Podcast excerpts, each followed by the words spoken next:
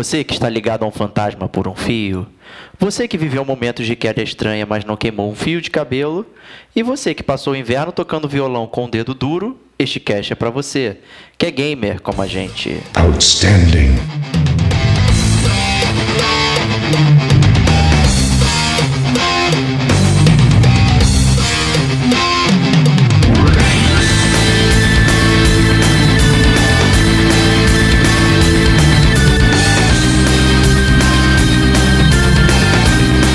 Diego Ferreira. Seria interessante o drama humano ali, tipo. Rodrigo Estevão. Né, nesse momento não te dá escolha nenhuma, te deixa muito decepcionado.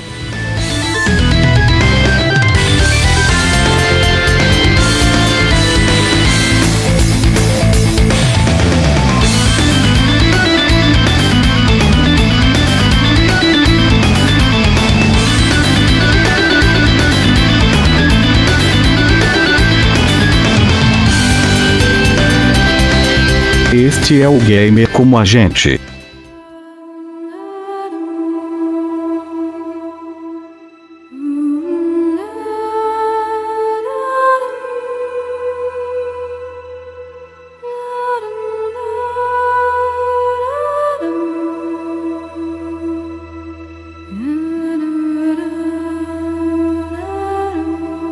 Amigos e amigas gamers, sejam bem-vindos a mais um podcast do Gamer com a gente. Eu sou o Diego Ferreira e estou aqui na companhia de outro mundo do meu amigo Rodrigo Estevão. De outro mundo, não, cara. Eu sou bem terreno, cara, pés no chão, entendeu? Não acredito em atividades paranormais.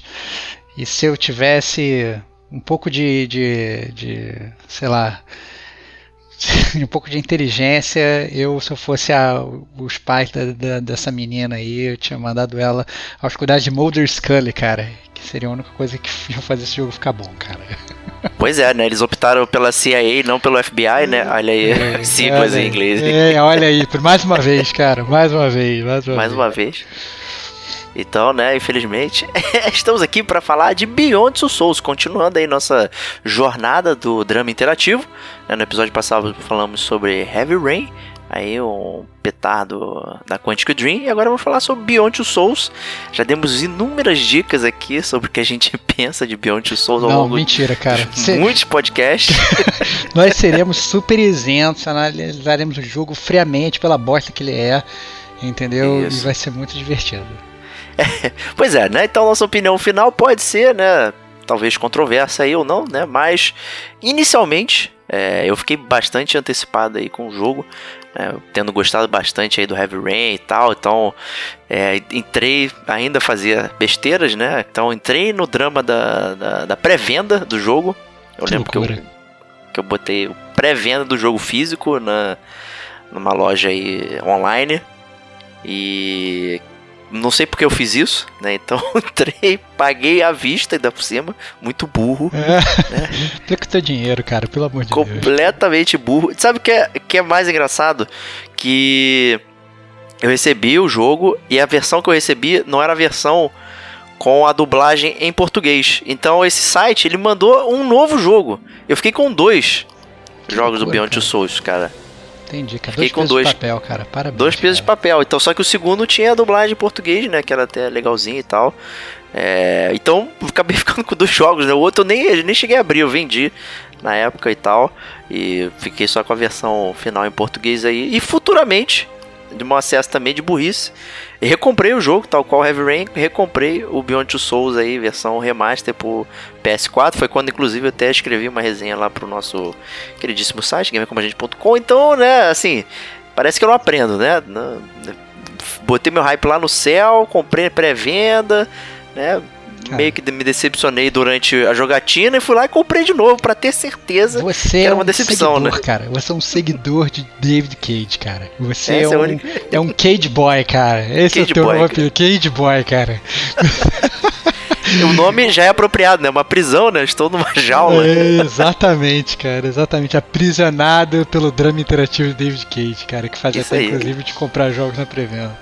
Pois é, cara. E você, meu amigo? O que, que você Cara, eu tenho que admitir que eu, obviamente, não tava é, tão no hype quanto você, porque, obviamente, eu não caí na, na estratégia da pré-venda. mas eu estava realmente muito ansioso, né? Então, é, os gamers aí que não pararam para escutar o nosso último podcast, foi o podcast 73 sobre Heavy Rain, tem que dar uma parada e escutar. E, obviamente, escutando o podcast, vocês vão entender porque tanto eu quanto o Diego estávamos super ansiosos, né? Porque o Heavy Rain foi realmente um petardo que era diferente de tudo que a gente tinha visto, uma nova forma de se jogar, um filme interativo, lá lá lá lá, lá tudo maravilhoso. E obviamente, né, saindo aí, digamos, não um Heavy Rain 2, né, mas né, uma, um jogo do mesmo diretor, mesmo estúdio, mesmo estilo, a gente estava com a expectativa lá no alto né? Como é que um, um jogo top total, como é que os caras iam conseguir né, fazer um jogo ruim. Né? E essa era a grande expectativa. E foi inclusive assim, se você olhar para, na verdade, pela, pelos reviews do jogo, pelo como o jogo foi recebido, né, o jogo foi até assim muito melhor recebido do que eu acho que ele deveria ser, né? Ele inclusive ele foi premiado no, no Tribeca Film Festival, né? Como um filme. A surrealidade máxima aí, né? Surrealidade não, assim, o David Cage dando, dando, dando um chapéu no mundo, né, cara? Entendeu? Eu, é, assim, faz um jogo com sei lá, um roteiro estranho que a gente vai deixar para comentar um pouco depois. Mas anyway, o jogo ele foi literalmente premiado, né? Ganhando, sei lá, um, mais perto de um Oscar que um game pode receber, provavelmente, né? Sendo premiado numa na premiação de filmes lá o, o Beyond Souls foi premiado. Então assim é, continua seguindo aquela linha né? Então é, obviamente a gente já sabia o que esperava né? Mas a gente só não fosse a gente só não estava imaginando que o gosto amargo que ia ver esse filme né? Porque eu acho que assim da mesma forma que são o, o jogo ele tenta imitar um filme né? Da mesma forma que os filmes às vezes você tem filmes bons e filmes ruins né? Você tem diretores que são acostumados a fazer filmes bons e volta e meia eles jogam uma bomba na tua mão, né? E eu acho que infelizmente segui um pouquinho dessa linha. É, pois é, né? E como tal qual, né? Ele é um, um jogo que se propõe a contar uma história, a gente acaba sendo até mais severo com respeito à questão da história do que propriamente a jogabilidade, né? Então isso acaba refletindo, inclusive, né, na boa parte na zona de spoilers, né? Vale ressaltar aqui que é um podcast de resenha full, né? Então vamos abordar aspectos do jogo aqui do lado de fora e dentro da, da zona de spoilers vamos destroçar aqui a história né, mais do que já foi feita pelo David Cage. E eu acho que eu acho que esse seu ponto é muito relevante, cara, até porque na verdade o, é, a coisa nova, digamos que o, o, o Heavy Rain tinha trazido, né, que era aquela forma de toda da jogabilidade, já não era mais tão nova no Beyond Two Souls né? Então, digamos, o básico do gameplay, a gente vai entrar no gameplay mais na frente, né? Porque tiveram sim mudanças, mas assim, o básico é o mesmo, né? Então, mais do que nunca, o jogo ele seria sustentado pela história, né? E foi aí que né, deu com os burros na água, mandou um Waterworld pra gente aí e ficou realmente triste, foi foda. É complicado, né? Porque a gente já, já teve o, o Walking Dead né, em 2012 ali e tal, né? E o, o, o Beyond saiu em 2013, então já, já tinha, né? voltado um crescimento ali da indústria, né, de jogos action adventures focado em, em história e tal, né? Então, é, muita expectativa a respeito disso, principalmente porque o próprio cartaz, do, é, olha chamando cartaz, né? O cartaz do jogo. Olha lá, né? cara. Você tinha o nome você é muito Cade Boy, cara. Dos atores, é né?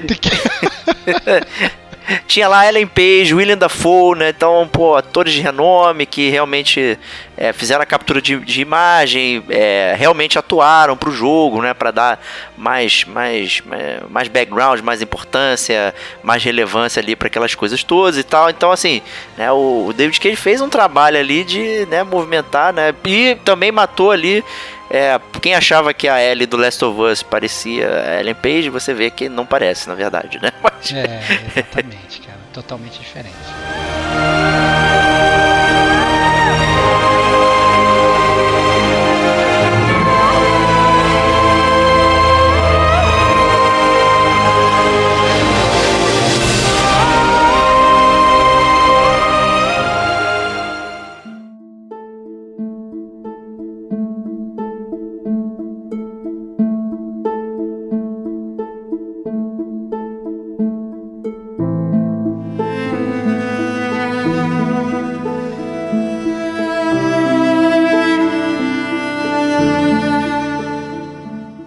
Totalmente diferente. Mas isto posto, né, essa pequena introdução aí, acho que a gente pode partir então para a leitura de capa, né, onde a gente dá aquele aquele início, pontapé inicial aí para nossa conversa, dando, né, lendo a parte de trás da caixa. Ainda existia a caixa ali, né, e de repente o que estava escrito ali podia ser minimamente interessante, né, Starbucks. É, exatamente. A história do, do Beyond Souls, na verdade, é uma história muito peculiar, né, porque ela é a história da vida da Judy Holmes, né, que é essa personagem interpretada pela Ellen Page. Né? Quem não conhece Ellen Page gente precisa começar a ver um pouco mais de filme, né? Mas ela já fez um milhão de filmes bons, inclusive, né? É, então fez a Kitty Pride no X-Men do futuro do passado. Boa. é, ela fez aquele filme lá do, do Inception. Do, Inception. Do Leonardo DiCaprio, fez Juno. Juno, né? boa. Fez, pô, sabe, ela fez vários filmes aí onde ela realmente brilhou, então ela é uma atriz de, de renome, né? Conhecida aí no, no mundo de Hollywood. Então a história conta a vida da Jodie Holmes, que é interpretada pela Ellen Page, né? E quando eu falo história de vida, é literalmente a vida toda, né? Então você controla ela, né, desde criança até se tornar uma mulher adulta, né? Várias fases da vida da Jodie Holmes. E a Jodie, né, ela é acompanhada é, diretamente pelo Aiden, né? São os dois personagens jogados, jogáveis do jogo, né? Que é uma entidade, né? Digamos assim, né? A gente entrar na de spoilers, mas é uma entidade que está ligada a ela desde o nascimento dela, né? E daí o nome do jogo, né? Beyond Two Souls, né? Entre duas almas, como se o corpo dela estivesse sendo habitado aí por duas almas diferentes, né? A dela própria e a do Aiden, né? E a só para entrar no plot point geral do jogo, né? Logo no início do jogo, né, a Jodie, obviamente criança, meio que manifesta os poderes dela e os pais adotivos dela fazem o que, né, a única reação lógica, né, para se você ter uma criança com poderes adotivos, que é você se livrar, né, e jogar a criança no lixo. Não, mentira. É, dá pro você... governo, né, um é... clássico, né? Exatamente. Então eles deixam ela aos cuidados do Nathan Dawkins, que é interpretado pelo William Dafoe, né? Então é isso, se você não conhece o William Dafoe aí, você tem que ver mais filmes ainda, porque o William Dafoe é um portento de ator né? E que ele faz parte aí do Departamento de Atividades Paranormais dos Estados Unidos, né? E aí o jogo ele gira em torno disso, né? Ele parte dessa premissa, o que convenhamos é uma, uma premissa até legal, não é uma premissa ruim, mas talvez essa história não seja muito bem contada, né, Diego? É, exato, né? Assim, inicialmente quando eu vi a capa e tal, é realmente, pô, parecia muito interessante toda essa questão aí de, de, explorar a paranormalidade, né? Você fica muito curioso né, com a questão do Aiden ali junto dela e eles se interagem, próprio Aiden interage com o cenário e tal, tudo mais, aí você fica, pô, quero descobrir o que está acontecendo e tal, né, e o, o, o, William Dafoe, ele sempre tem aquela cara ali de vilão, então você meio que, ah, ele é tão bonzinho, mas de repente vai, em algum momento vai dar com os burros na água ali, vai ficar nervoso e tal, não sei o que, então tudo isso é muito legal. E só que tem uma escolha originalmente muito, digamos, ruim. Péssimo. Questão disso, né? o Stevox mencionou que você acompanha a história da vida da Jory, né? Então é uma forma de você até criar empatia, conhecer a personagem, ver o, o, os dramas e, e e desafios que ela enfrenta por conta de ter uma, uma, segunda mente dentro da cabeça dela e tal, e de ter perdido os pais. Você vê, olha, tem muitas oportunidades para um drama real interessante que ele gosta de colocar, né? Que é o drama interativo ali. E na verdade a história é contada em numa ordem aleatória, né? É, o... cara, é absurdo isso. Isso é muito frustrante, cara, porque assim você acha que você vai começar a controlar a personagem desde criancinha até ela ficar mais velha. Mas do nada, sei lá, chega no capítulo 2, ela tá uma adulta, aí depois você volta, vai pro capítulo 3, ela voltou a ser criança, aí depois ela voltou a ser adolescente, aí depois tá entrando na puberdade, aí depois não sei o que, não sei das quantas. E não tem nenhuma lógica, cara, pro jogo ter sido apresentado dessa forma, né? O jogo é tão bizarro que você tem acesso a uma linha do tempo onde é, você vai vendo onde aquelas memórias, digamos, da Jude, ela, elas vão se encaixando para você tentar montar algum tipo de coerência naquilo. Né? O problema é que o jogo é, você esperaria isso de um puzzle, né? De um jogo que ele é feito para ser um quebra-cabeça, mas a verdade é que o Beyond Souls ele não é feito para ser um quebra-cabeça. Ele é feito para ser um filme. Então, ele parece, cara, sei lá, um memento. Quem já viu memento né, sabe o que eu tô falando. Parece um memento, só que extremamente mal escrito. Entendeu? Onde, na pois é. verdade, é. o fato de você ter aquelas cenas desconexas não fazem nenhuma parte do conceito da história. É simplesmente uma porrada. Até mentira, pode, você pode até argumentar que fazem, né? Falar um pouco mais nas zonas spoilers, mas ainda assim, é, é o, o, o fato de ser um game e de você, na verdade, ter que enveredar por toda aquela história através de um gameplay, faz com que aquilo seja um chore, faz com que aquilo seja uma, uma tarefa extremamente árdua. É muito, muito, muito ruim a forma como esse roteiro é apresentado para você como player. Pois é, fica difícil você criar aquela conexão, né? Porque é um jogo baseado em história, baseado nela especificamente. É o, talvez seja um pouco diferente até dos outros jogos da, da Quantic Dream, de focos em multipersonagem, aqui tá focando simplesmente nela e na interação que ela tem com o Aiden, né? E, e, e, tentar de repente mostrar é, pontos, digamos, que foram impactantes na vida dela, para você entender como ela é hoje. Só que você não sabe como ela é hoje, porque o, você tá jogando em, em pequenos fragmentos de memória, então você vê personagens que você não vê mais, é, você não vê as consequências de cenários que, que foram até duros, né, para ela e tal. É, a gente comenta mais pra frente na zona de spoilers aí, mas tem alguns cenários que realmente você fica, caraca, sinistro. Só que aí você não vê a consequência disso acontecendo, né? Ou pior você vai ainda. ver, né, um milhão de capítulos depois de forma fragmentada. Não, não, pior ainda, às vezes você já sabe qual é a consequência. No sentido de, por exemplo, digamos que você esteja com ela adolescente, vivendo uma cena super tensa e que ela pode morrer. Só que você, no capítulo anterior, você jogou com ela e ela já estava muito mais velha. Então você já sabe que nada vai acontecer com ela. Então até o, o, senso de urgência ou de pânico que antes existia no Heavy Rain, que você podia falar, caraca, eu posso perder um personagem a qualquer momento, eu não sei o que vai acontecer. Esse sentimento ele não existe no Beyond Two Souls, porque você já sabe que absolutamente nada vai acontecer. Pelo contrário, assim, as mortes que eventualmente podem ocorrer são com os NPCs aleatórios, né? Que, que você consegue, você não controla durante o jogo, mas que você acaba interagindo. Mas que principalmente por esse é, por essa forma como a história é contada, né? Imagina aí, o Diego tá falando, pô, você não consegue criar nenhuma conexão com a personagem principal. Imagina a conexão que você cria com os NPCs e os personagens aleatórios. Aí é zero, né? É zero. é zeríssimo, consegue... na verdade. É. Então, assim, Tem a menor consegue... condição.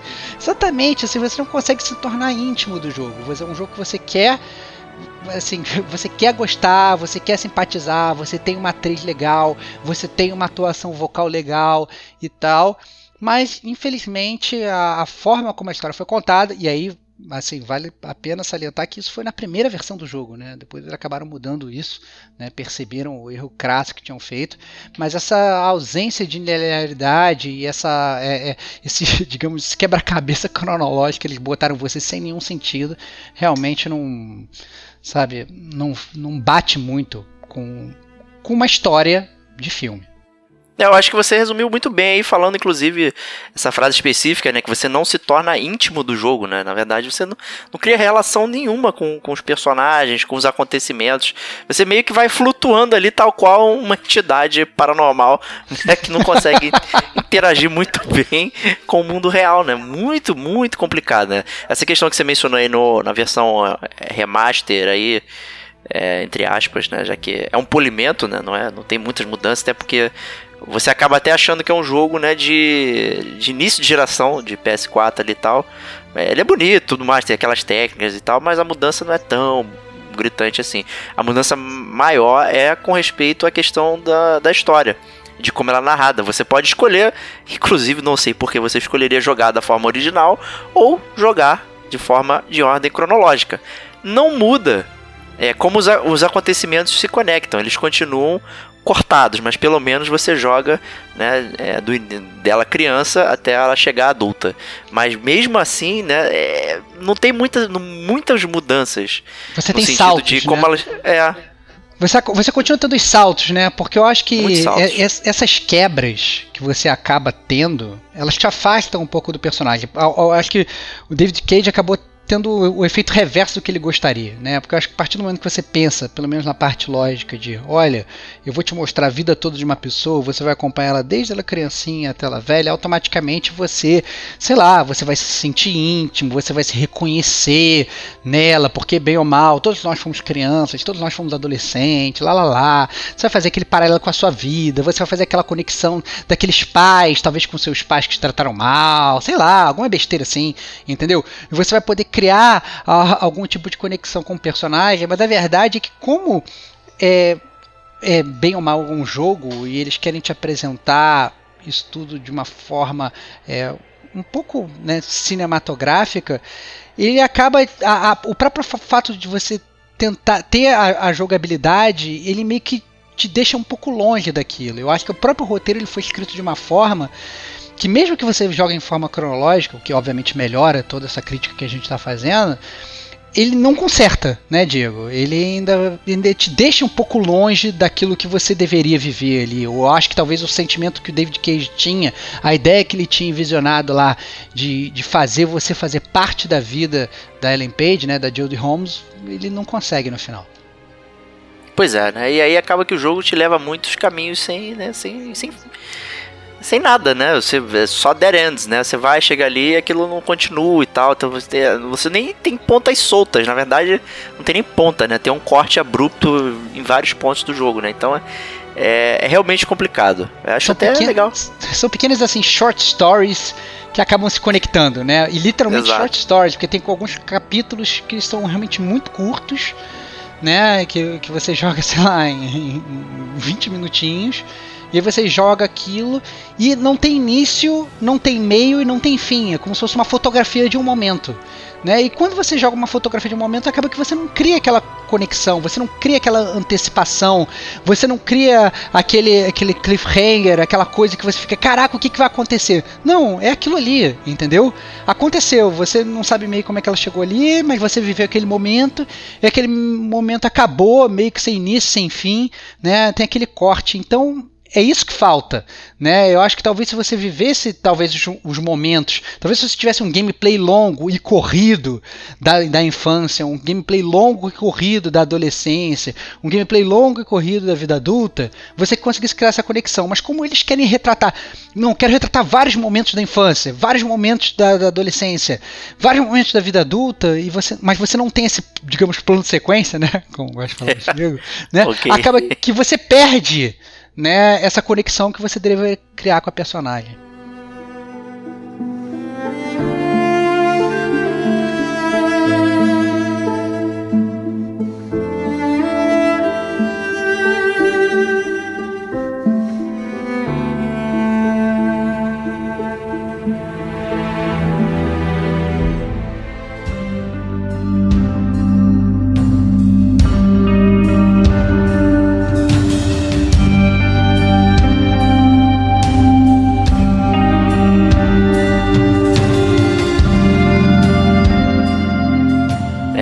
Eu acho que a gente pode também, tal qual Beyond Souls, dar um corte abrupto aqui, para não estarmos em mais spoilers, e falar só um pouquinho sobre a jogabilidade.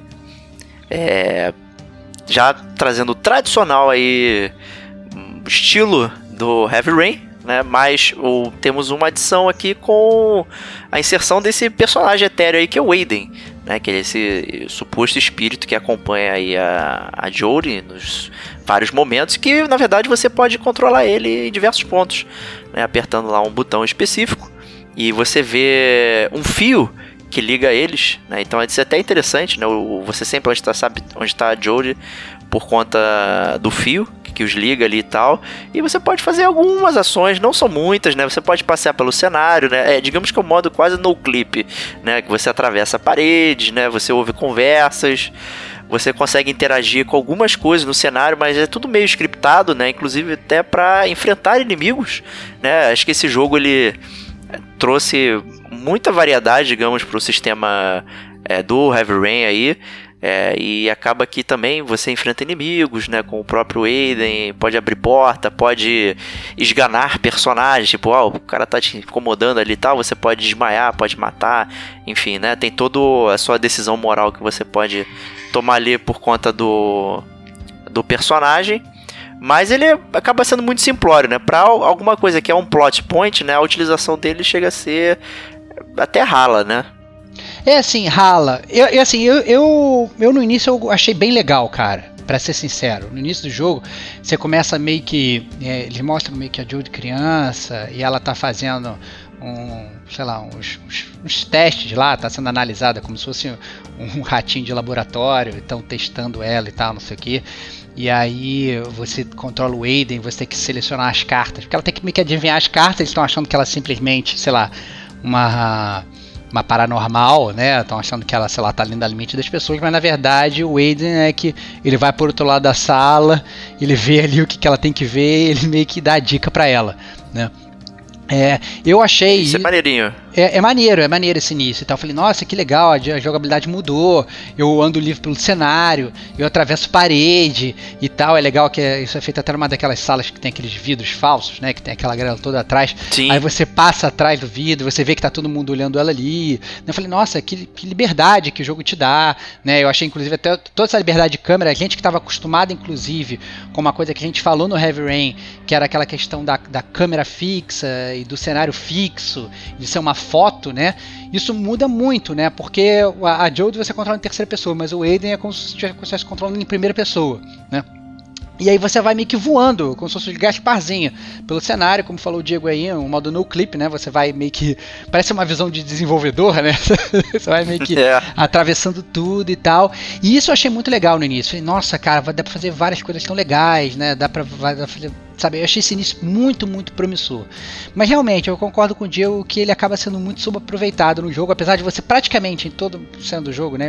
Você consegue mudar para ele, você consegue andar, você consegue fazer pequenas coisas e tal, lá lá lá, e acaba não sendo muito relevante. E, e, e, e quando ele vem para ser relevante, é aquilo scriptado, né? Sei lá, você tá controlando a Jodie, tem um bando de gente atirando nela, e você tem que controlar ele, sair voando, você tem que ir eliminando um a um, né? E ele inclusive te mostra os caras que você pode eliminar, né? E como você vai eliminar, é muito claro, né? Ele meio que seleciona, põe uma aura, sei lá, amarela, uma aura vermelha em volta do, do, dos personagens, você meio que é, tem essas ações que você. Você nem adivinha, tomar. né? Você nem adivinha, não tem assim, é, é aquele puzzle que não é puzzle nenhum. Você já sabe o que, que você tem que ir. É como se o jogo fosse um grande tutorial, né? Vá ali naquele lugar onde está amarelo, aperte o botão. Você vai lá, aperta o botão, você resolve o puzzle, né? Então é um Tetris onde todas as peças que caem são quadrados.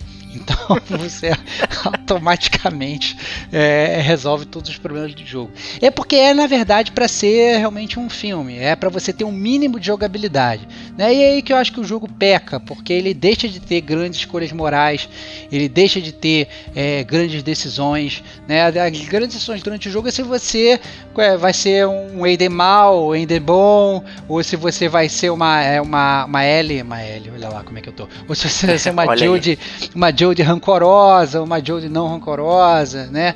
E você vai seguir por essa linha. Mas em termos das escolhas, elas acabam sendo muito mais, digamos, brandas e fracas e menos relevantes para a história do que foi no jogo anterior, Heavy Rain. Até porque como você joga boa parte no passado, né? Como você disse, as coisas do passado já foram feitas, né? Então é, você meio que escolhe um pouco a, a, o humor dela ao, ao, passar por aquilo, mas não necessariamente você faria algo diferente com respeito àquilo, né? A grande decisão é, é realmente no fim do jogo, praticamente, né? Quando você tem uma opção lá para escolher. Isso. Mas é, o jogo ainda oferece um modo segundo player aí, onde você pode colocar o segundo controle para controlar o Aiden, né? É, um, é um, praticamente um gimmick. É, é cara, eu, não, eu não, não consigo entender, cara. Eu realmente não consigo entender. Talvez, sabe, o David Cage fale assim, ah, não é, vamos apresentar isso para alguém que não é non-gamer, eu controlo a Jodie, você vai controlando o Aiden e tal. Mas assim, quem é que em sã consciência faria um amigo, um amigo, uma esposa, né, é, sei lá, um marido passar por esse suplício que é a, a história do Beyond Souls, né? Eu acho que talvez ele pudesse ter pensado uma coisa um pouco diferente, né? Ou, ou simplesmente fazer um jogo só de, de one player, né? Acho que não tem muito sentido esse jogo ser de dois players. Eu acho que. Não tem. É, não tem. Realmente, assim, não tem nenhuma explicação, né? Talvez, sei lá, cara. Eu, fico pensando, ah, não, será que ele quer meio que refletir a, a, a a ideia do jogo no sofá da sua sala, né, de duas pessoas, é, de sei lá, de duas almas controlando a Joe, de você serem dois controles controlando um jogo. Mas não, cara, mesmo que você tente, sei lá, viajar nisso e tentar criar algum raciocínio razoável na cabeça do, do David Cage, não faz muito sentido, nem em termos de história e nem em termos de gameplay, né? Realmente fraco. É fraquíssimo, né? Então assim, é tem aquela volta do é, do, do, dos cenários mundanos, então você vai lá. Eu, eu achei até que tá um pouco mais, digamos, natural. Parece uma evolução boa dos botões que você aperta, os movimentos. O hard tá maneiro e tá para você brincar. Tem, tem uma, uma adição incrível que é a diagonal, né? Que não tinha no. É verdade. No, no Heavy Rain. E nesse tem diagonal, né? Você pode apontar a sua manete na diagonal para fazer coisas. É, então, assim, tem um pouquinho daquelas atividades mudando, mas tem coisas mais complicadas e tal. Vai melhorando até bastante assim essa questão de variedade na, na, na questão da movimentação. Ainda assim é tanque e tal, tem, é, é um pouco mais solto, mas ainda assim é chato. É, só vai realmente melhorar no Detroit. E mas acho que ele exagerou em certas coisas, né? Assim, tem uma sessão de lutinha, né? Onde você tem que ficar defendendo e atacando, onde você inclusive utiliza a diagonal. É, e uma sessão stealth, cara. É. Coisa que eu critiquei do Fahrenheit. E ele vai lá e coloca um stealth de ele, novo aqui. David Cage leu os pensamentos do Cage Boy, cara. Ele sabia que você queria ver isso de novo, cara. Eu queria uma sessão stealth do jogo. Aliás, né? Por que sessões stealth em jogo de Adventure? O Life is Strange né? Fizemos aqui uma resenha maneira e tal. A gente criticou bastante o último episódio do Live Strange e principalmente por ter colocado uma, uma parada stealth lá pra você escapar né, de um cenário. E aqui eles vão e colocam de novo uma ação stealth. Aí você aborda os inimigos pelas costas, aí imobiliza eles, se esconde e tal. Tipo, parecia um jogo tradicional de ação. É muito, digamos, detached, assim, né? Apartado do que você já, já vinha acostumado. E é só aquele momento. Então isso é muito bizarro, porque você tem toda uma estrutura de jogo e por um breve momento ele funciona de outra forma e depois que volta bom, ao normal. Olha pelo lado bom, cara. Que bom que é um breve momento, cara. Imagina se ele, em várias lembranças, ele botasse esse segmento merda de stealth e você falar, ah, não, chegou o segmento de stealth de novo, deixa eu passar por isso, cara. Que bom, cara. Olha pelo lado que bom, bom mesmo. cara. É. Podia ser nenhum, mas já que é algum, né? É assim, eu acho que é, a, a, parte da luta eu achei até, até achei interessante, por incrível que pareça né? Porque ele até tem um tutorial, meio que você tá, sei lá, no, no ginásio e tal. Tem um, teu, Isso. Teu mestre lá meio que com, combatendo, e você ele te ensina, né? Que você tem que botar o direcional na direção em que tá, de que tá vindo o ataque, porque você bloqueia. Isso eu achei até legal. Eu achei que, por incrível que pareça, é, é uma das partes, digamos, que o jogo te dá menos a mão enquanto você está enquanto você tá jogando, né? Que você meio que tem que ver aquilo ali, não aparece o, o direcional, digamos, para você apertar. Né? Sim. Então, por, por incrível que pareça, é a parte do quebra-cabeça ali, que é o Beyond Two Souls, é, é, a parte realmente que é um pouquinho mais desafiadora, né? Porque também só, só exige que você observe o, o movimento e replique ele no seu controle. Né? Mas ainda assim, eu acho que talvez seja a única coisa que, que gera um pouquinho mais de dificuldade num jogo com a total ausência de dificuldade. Mas eu entendo isso que você falou, até concordo com você. Eu acho que realmente os movimentos eles foram, é, no geral, do gameplay, né, dessas coisas mundanas, foram mais elaborados. Você consegue até tipo tocar violão, tá uma cena bem legal, que você toca violão, tal. Então assim, é, é, a, inclusive essas, digamos, essas atividades acessórias opcionais, elas ocorrem com muito mais abundância do que ocorria no próprio Heavy Rain.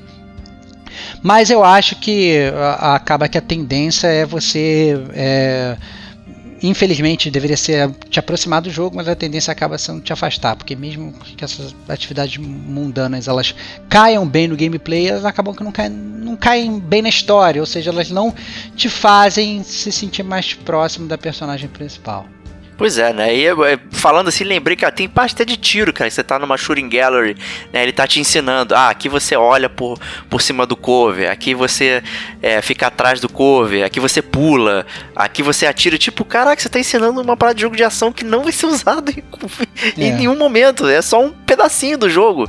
É tão surreal isso que, que me dá coisas. É, e, e né? você, não, você, não, pode, você não pode, na verdade, reclamar da, da falta de coerência, cara. Porque assim, é, até esses segmentos, eles ca cabem muito com essas short stories, né? Essas histórias Isso. curtas que o jogo conta, né? Da mesma forma que ele coloca esses segmentos que não agregam em absolutamente nada no jogo, eles também colocam um, um tipo de gameplay que não agrega em absolutamente nada. Então o David Cage está sendo bem coerente, cara. Ele está criando, na verdade, é, um jogo que. Ele, eu acho que assim, eu não sei se é do pensamento megalomaníaco dele de querer criar tudo e querer botar tudo, né? Falar assim, não, agora eu tenho um pouco mais de tecnologia, agora eu tenho mais budget, porque meu outro, meu outro jogo foi um sucesso. Então agora meu jogo tem que ter uma, uma parada de stealth. Então agora o meu jogo tem que ter uma parada de combate. Então agora o meu jogo tem que ter uma parada de tiro, né? E ele quer botar tudo ali quando na verdade o jogo não precisa, né? Se ele talvez tivesse focado aí todo o, o né, a, todo o desenvolvimento do jogo na história, talvez a sua força motriz aí tivesse realmente focado na história, talvez o jogo tivesse saído um pouquinho melhor, né? É, pois é, acho que ele só perde em deusamento aí pelo Peter Molyneux, que é, talvez seja mais louco que o David Cage, né? Que aí sim os jogos dele são completamente pretensiosos, vai ter sistemas incríveis e tal. E ele é só um mentiroso. Pelo menos o David Cage não é um mentiroso, né? Ele só é né, misguided, né? Ele, é. ele, realmente tenta fazer as coisas e tal, mas acho que ele tá na mídia errada. Talvez, igual o Kojima aí, né? Tentando também coisas que, que talvez estejam na mídia errada, enfim. Talvez ele seja, seja um cara à frente do seu tempo, cara. Talvez daqui a 30 anos Beyond Soul seja endeusado como um dos melhores jogos de todos os tempos. Como é que você vai. Né? Você vai julgar? Um dos eu melhores filmes mostrados no Tribeca Film Festival. É, né? exatamente. Talvez realmente ele caia nessa. Mas eu acho difícil, né, cara? Eu acho realmente difícil. Porque realmente ele teve assim. Eu acho que ele teve um praise até mais do que ele deveria quando ele foi lançado, mas aos poucos as pessoas começaram a ver a verdade entendeu? Começaram a perceber que, cara, beleza, legal, a gente valoriza a inovação, que maneiro que ele tentou fazer de novo. Mas, cara, foi aquele tiro de canhão que foi na água, cara. Não acertou navio nenhum, não naufragou ninguém, foi naufragou ele mesmo. Né? É. Atirou no próprio cais ali, entendeu? Arrebentou o próprio convés e meio que né, naufragou o próprio barco. Exatamente. É, acho que com isso a gente pode terminar aqui nossa zona sem spoilers e migrarmos para nossa fragmentada zona de spoilers, onde vamos aqui abordar né, todo todo o nosso pensamento acerca dessa história aqui. É, vai ser difícil, né, vai chegar numa coerência, mas a gente vai tentar e nosso editor vai deixar aqui a minutagem para você pular, mas na boa, recomendo que você ouça porque é muito eu imagino que vai ser muito engraçado aqui toda essa maluquice aqui, mas Cuidado, sol negro, passe protetor solar em todos os momentos, pule para 58 minutos em caso de queimadura.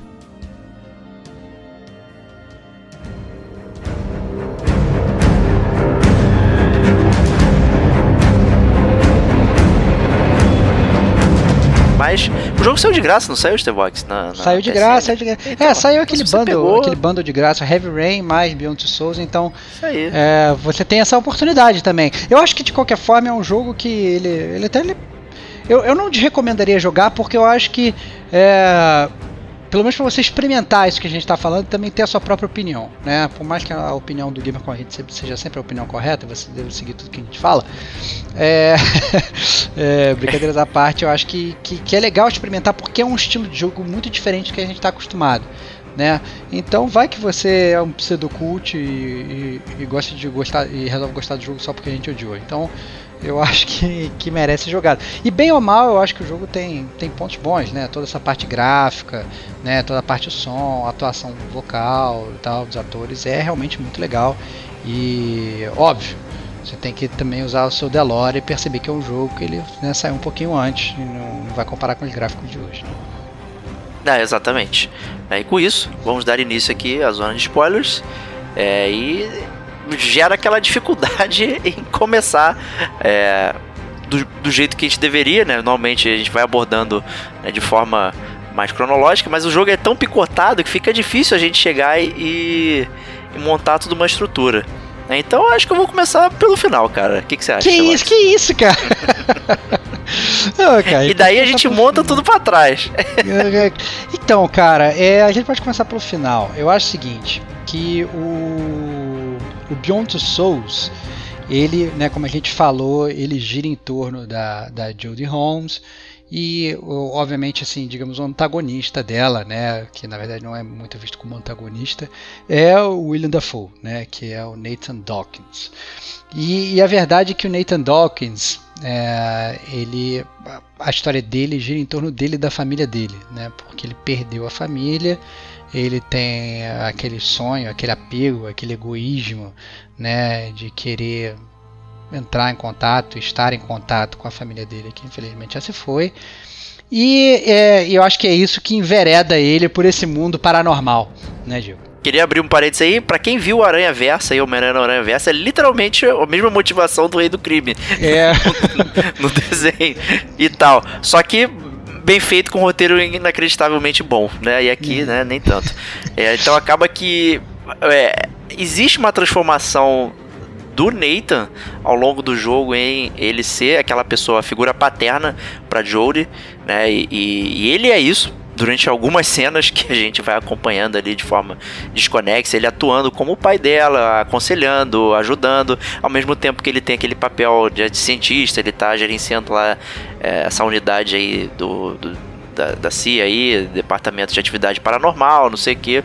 Então, assim, era para causar um impacto enorme. Tipo, aquela pessoa que você confiou se tornar alguém que tá te traindo, né? Porque é isso que ele faz perto do final ali, quando ele é, resolve chegar e, e, pegar a família dele, né? Ao longo do jogo você vai é, tendo acesso a, a seres de outra, outro mundo, né? Que é o Infraworld aí, né? Esse mundo mundo além do alcance aí, né? Eles criam uma máquina para que eles possam acessar esse mundo é, e ao longo do jogo você enfrenta eles separadamente ou tem um momento do jogo específico que existe aí um, um, uma quebra da máquina e as, essas almas do Infraworld começam a escapar e o seu objetivo lá é fechar ali. O, inclusive o desenho parece um pouco o olho de Sauron até.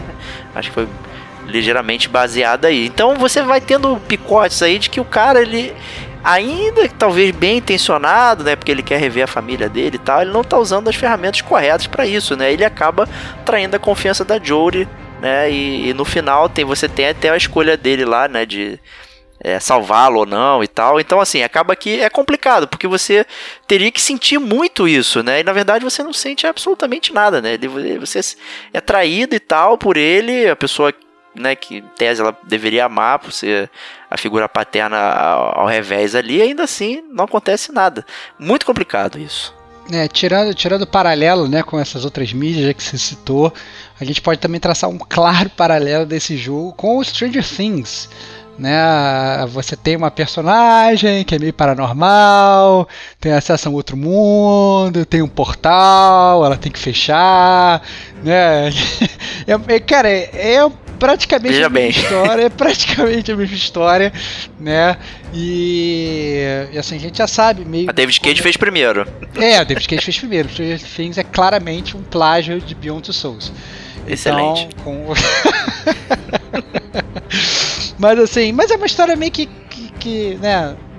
É aquela história que não é uma história nova, né, Diego? A gente já.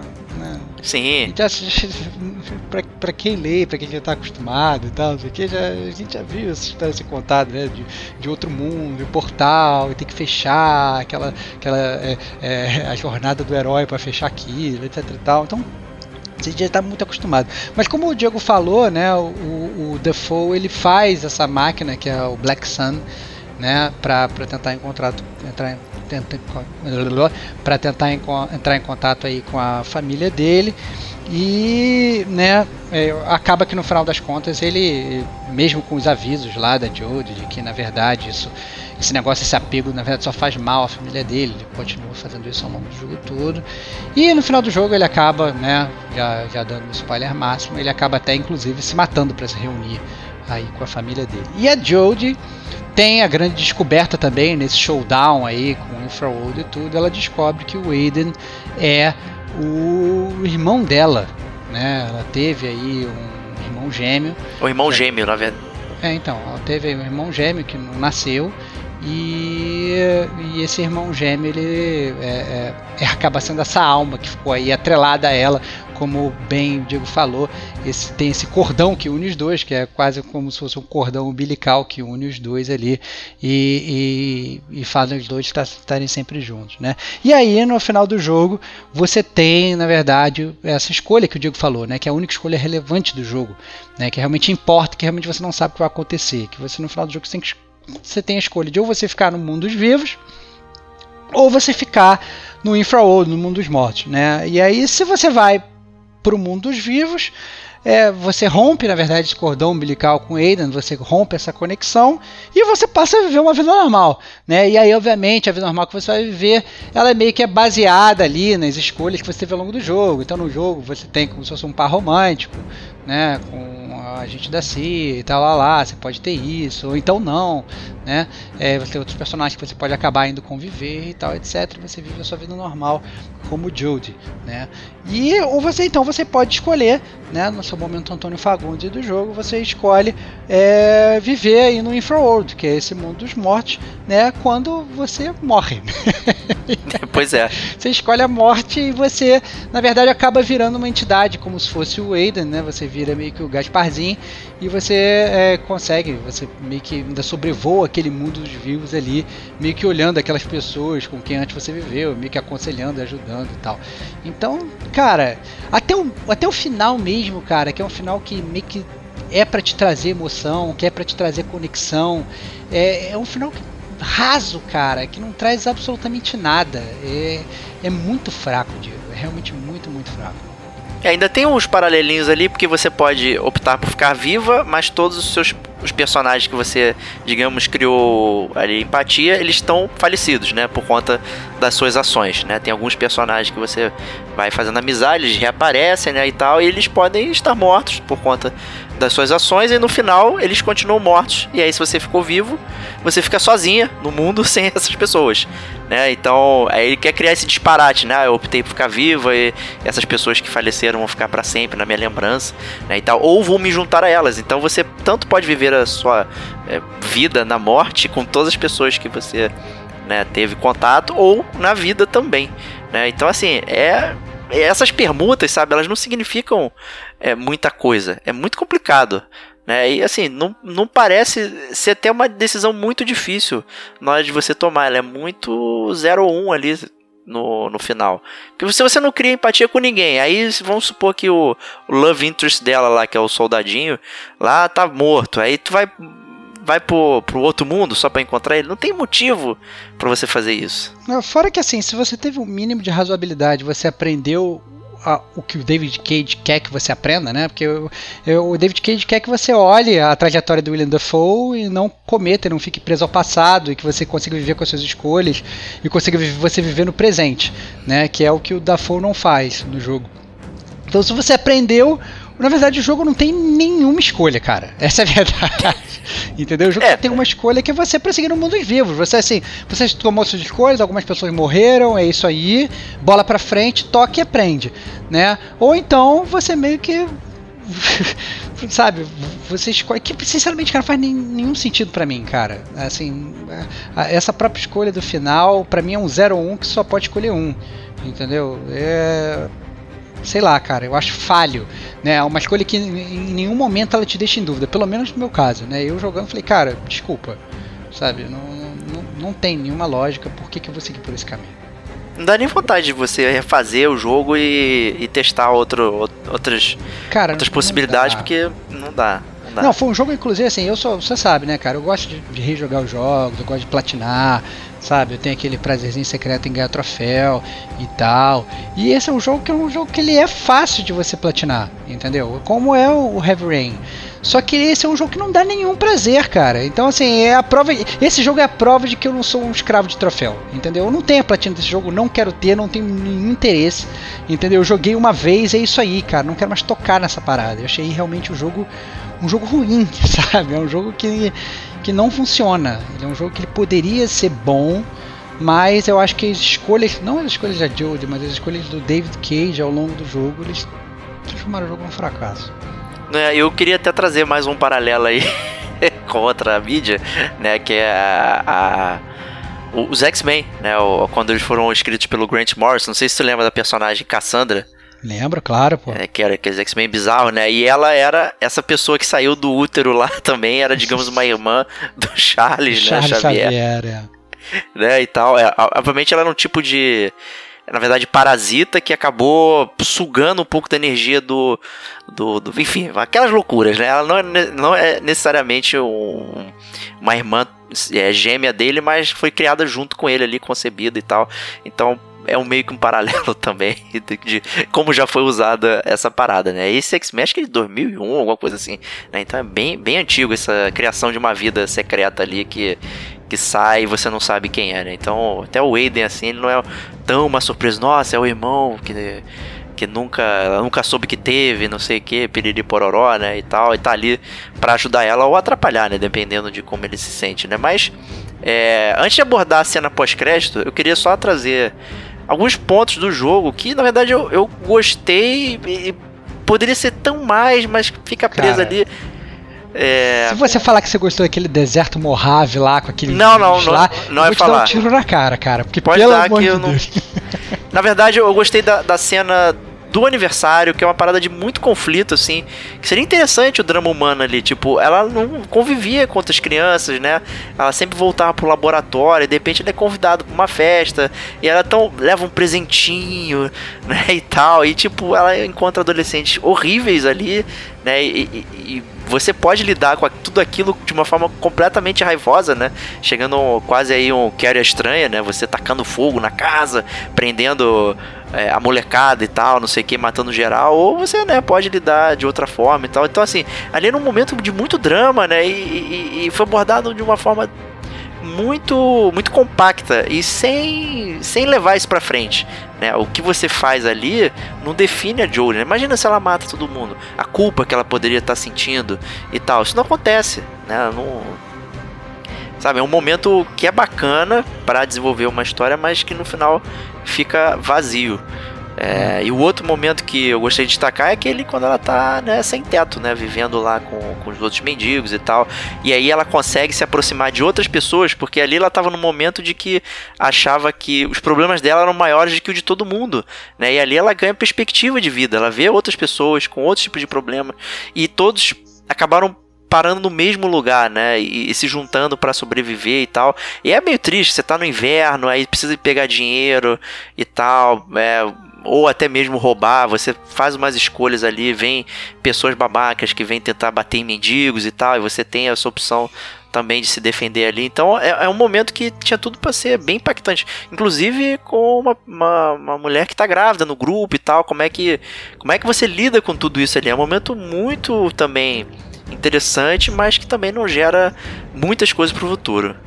É, é, outro momento que eu acho legal falar também é daquele que gera um pouco de dualidade em você, é aquele momento do date lá, do encontro que ela tem com o par romântico, Sim, em que você tá controlando ela e tal, não sei o que, e aí em determinado momento, né, você é, obrigatoriamente tem que controlar o Aiden, porque o Aiden ele fica com ciúmes e você obrigatoriamente tem que estragar o encontro dela e tem que começar a quebrar tudo e tem que fazer a Jodie parecer uma maluca, né, porque até em determinado momento meio que to- todo mundo acha que ela é que faz aquilo com a mente dela, né, ela meio que es- esconde de todo mundo que o Aiden existe.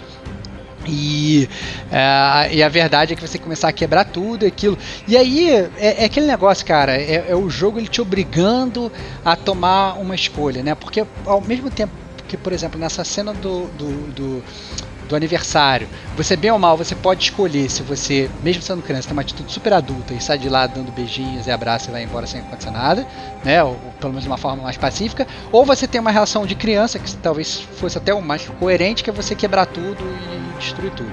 Mas nesse momento do date é muito ruim porque você não tem escolha, cara. A sua escolha é destruir tudo.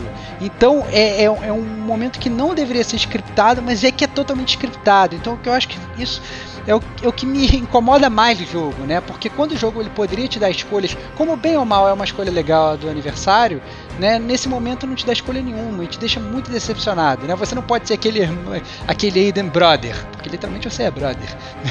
Você é, pois é. Não, não pode ser aquele amigo, não, pelo contrário, você obrigatoriamente tem que dar um chilique. Então, eu achei um pouco complicado, né? As cenas da, da, da, da, da CIA, né? Tem algumas cenas que ela tem que entrar undercover, numa festa, lá lá lá e tal, etc. E essa eu achei que tinham, por exemplo, potenciais muito legais, principalmente em termos de gameplay, né? Eu, sinceramente, Verdade. eu achei que teve um, um, mínimo de coisa legal ali e tal, mas eram totalmente eclipsadas também pelas cenas scriptadas, né? Então tinham cenas que você realmente estava, é, é, sei lá, dentro do pôr de gasolina e tal, meio que é, se escondendo e viu uns policiais com helicóptero e tudo, você tinha que entrar e destruir tudo e tal. E, sabe, não fazia muito sentido na, na história como um todo. Né? Eram escolhas que o jogo deveria te deixar fazer e na verdade você não faz. Você poderia, se o jogo te desse escolha, você podia falar assim: não, tá bom, vou me entregar. E você se entrega, mas não. Não é isso, né? Você sempre tem que meio que seguir por aquela rota que o David Cage alinhou ali no teu destino. É, é uma grande né, montanha russa, né? Você tem milhões de cenas, como a gente já falou, né? Inclusive você vai parar numa uma, uma fábrica debaixo d'água, né? Dos chineses e tal, sendo Nossa, submarino, cara. invade ali, tem cena de tortura a lá Metal Gear, não sei o que e tal. Inclusive, o, lá, o par romântico dela, você pode estar tá tão chateado com ele que você não salva o cara deixa ele perder um olho e tal. Enfim, é muito, muito louco, muito louco para onde vai esse jogo. E mais louco ainda para onde vai depois dos créditos, né? Se você não ficou tão ofendido com o que aconteceu nessa escolha final, ele cancela tudo que você fez. Que loucura, né, cara? Eu, eu, eu me recuso, cara. Eu me recuso a acreditar nessa parada né, mas aconteceu, né? Então mostra aí uma uma Jory no seu estilo lutadora lá e tal, toda pintada, não sei o que, o um mundo completamente destruído, né? E você tem ruínas e um Black Sun ali gigantesco onde as entidades estão invadindo o mundo real, né? E ela né, tá se preparando para enfrentar esse, essa ameaça. E cara, acaba é um, o jogo. Cara, é, é, um, é, um, é um jogo que ele, ele te deixa num, num, cliffhanger, né? Ele te deixa, digamos, num, né? Esse negócio que você deixa sempre as pessoas no final de temporada de série, né? Não, olha só, terminou assim, agora você vai ter que ver o próximo episódio. Só que você já sabe que não vai ter um próximo episódio, cara. E pior ainda, você sabe que mesmo que se tivesse, você não jogaria porque você ficou é totalmente machucado por aquela merda daquele jogo, cara. Cara, pior coisa do que você não ter um cliffhanger, você não ter uma cena de emoção, é você meio que fazer uma cena de emoção merda, cara, que não dá emoção nenhuma e que não faz nenhum sentido na parada. Entendeu? Como é que é que você vira, sei lá, uma vingadora do mundo no final? Sabe? Que, que sabe que, que lógica que tem? Entendeu? Não tem nenhuma lógica. E aquela parada pós-apocalíptica. É o David Cage. Assim, não, agora eu tenho dinheiro, tem que botar no mundo pós-apocalíptico. Já sei, vou botar na cena do final. Então, então assim, não, não faz muita lógica, não, cara. É, é fracasso. Parecia uma cena digna ali de Exterminador do Futuro, né? Aquele mundo você ainda vê as cidades e tal, mas tudo destruído, as almas voando e ela lá com uma metranca na mão e tal, não sei o que. E, tipo, caraca, eu escolhi a vida, eu destruí, o Black Sun parou. As pessoas que sabiam daquilo, elas morreram ou desapareceram. Não tem nada no jogo que indique que alguém pegou aquilo e resolveu fazer é, as suas próprias experiências, né? E isso que é bizarro. É, até se você escolher a morte, tudo bem, né? Você escolheu o outro mundo e tal, parará. Poderia inferir, mas nada justifica né? Ele cancela o que você escolheu ali, ele cancela. Ó, você tem essas escolhas aqui, elas não são muito boas, mas é o que eu botei. E aí você vê os créditos e aí vem essa cena surreal. É. É, é não sei o que falar, cara. É absurdo. é, é, é, completamente absurdo isso, cara. E não ter nenhum tipo de continuação, nada. Você fica completamente pendurado. É isso aí. Ah, maneiro. O cara acaba com, com isso aí e é isso. horrível horrível. A gente acaba então a zona de spoilers também assim, abruptamente, dizendo horrível. e com isso vamos às notas para Beyond Two Souls. Né? O que, será que a gente vai inventar aqui nessas notas? Tevox.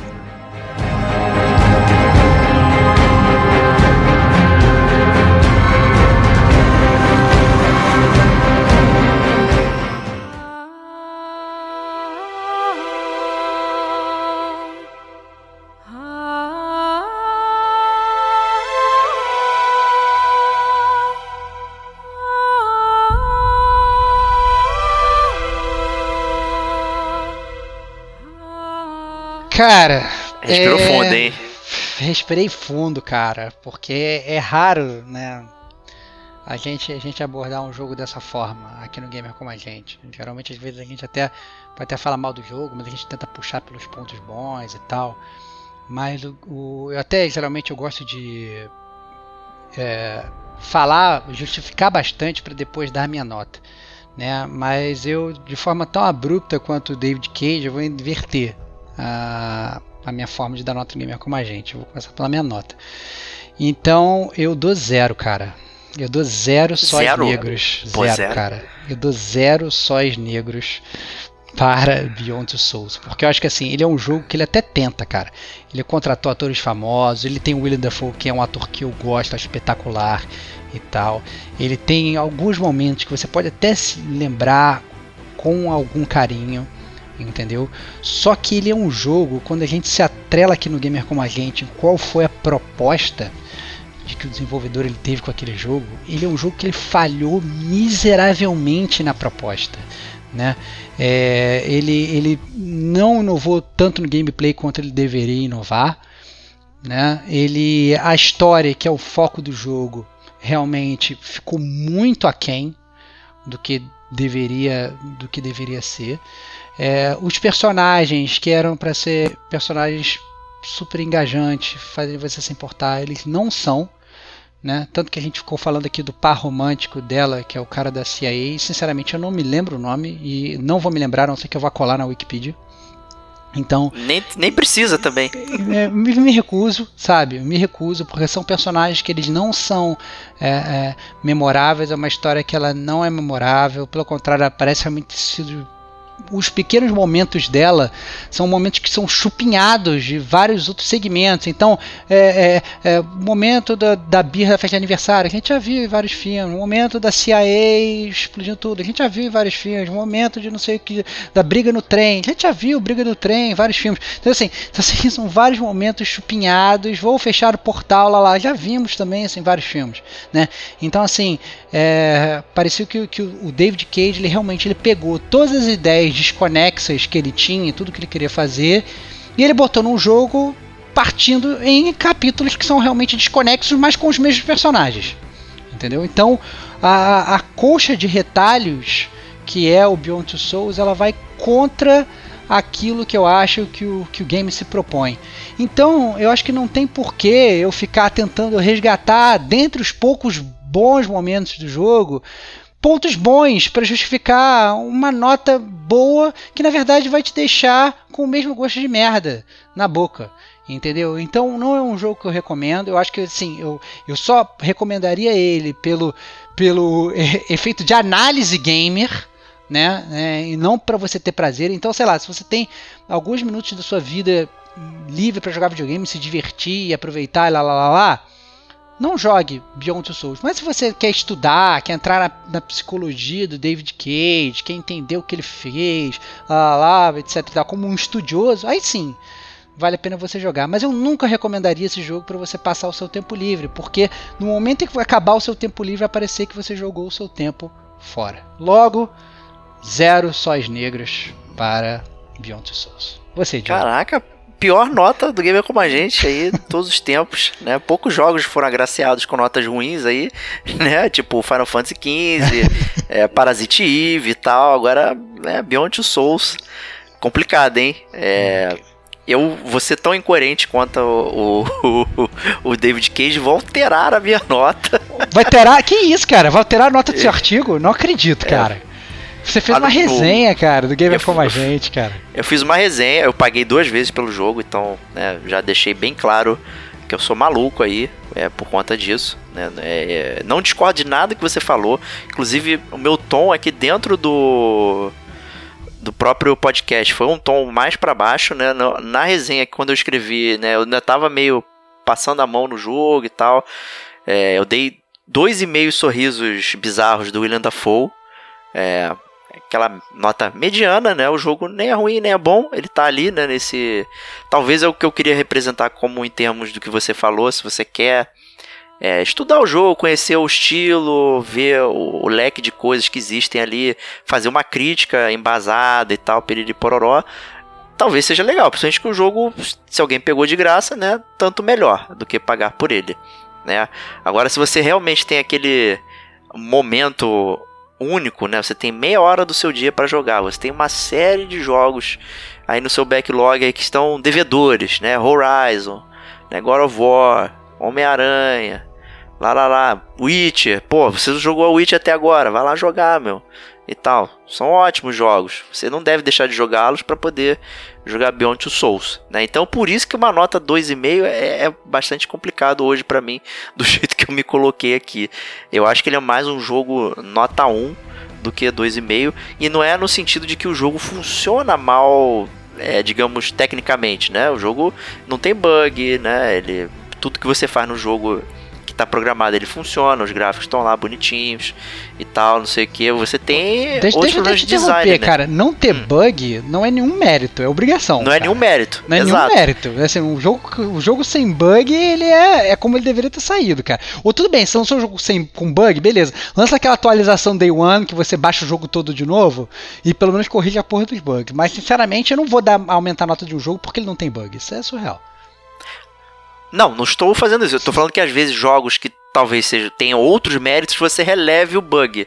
Talvez você não aumente a nota, mas você releva. Ah, tem esse bug, mas pô, o jogo oferece isso, isso e isso, e aí eu deixo ele de, por isso. Aí, nesse caso aqui não dá pra né, não fazer isso, né? Tipo, pô, o jogo não tem bug, então nota 5 porque ele tá bem construído. Não, ele tem problemas de design também, como a próprio contar da história totalmente né, de forma cronológica bizarra, né, e não segue nenhuma ordem específica e tal. Então isso é um problema de design do jogo, de como o jogo foi concebido e tal.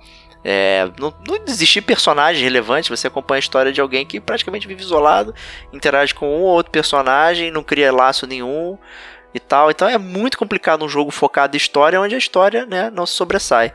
E aí fica complicado, né, dar essa nota 2,5, por isso que eu quero ser tão incoerente quanto o David Cage e trazer a nota para 1. Um sorriso amarelo do William Dafoe aí. Cara, o seu, seu que é... a sua nota vai, vai te perseguir para sempre, cara. Eu, eu sei, você... e todos os gamers como a gente sabe que você deu 2,5, cara. 2,5. Pra esse jogo, cara. Você deu, cara. Você deu.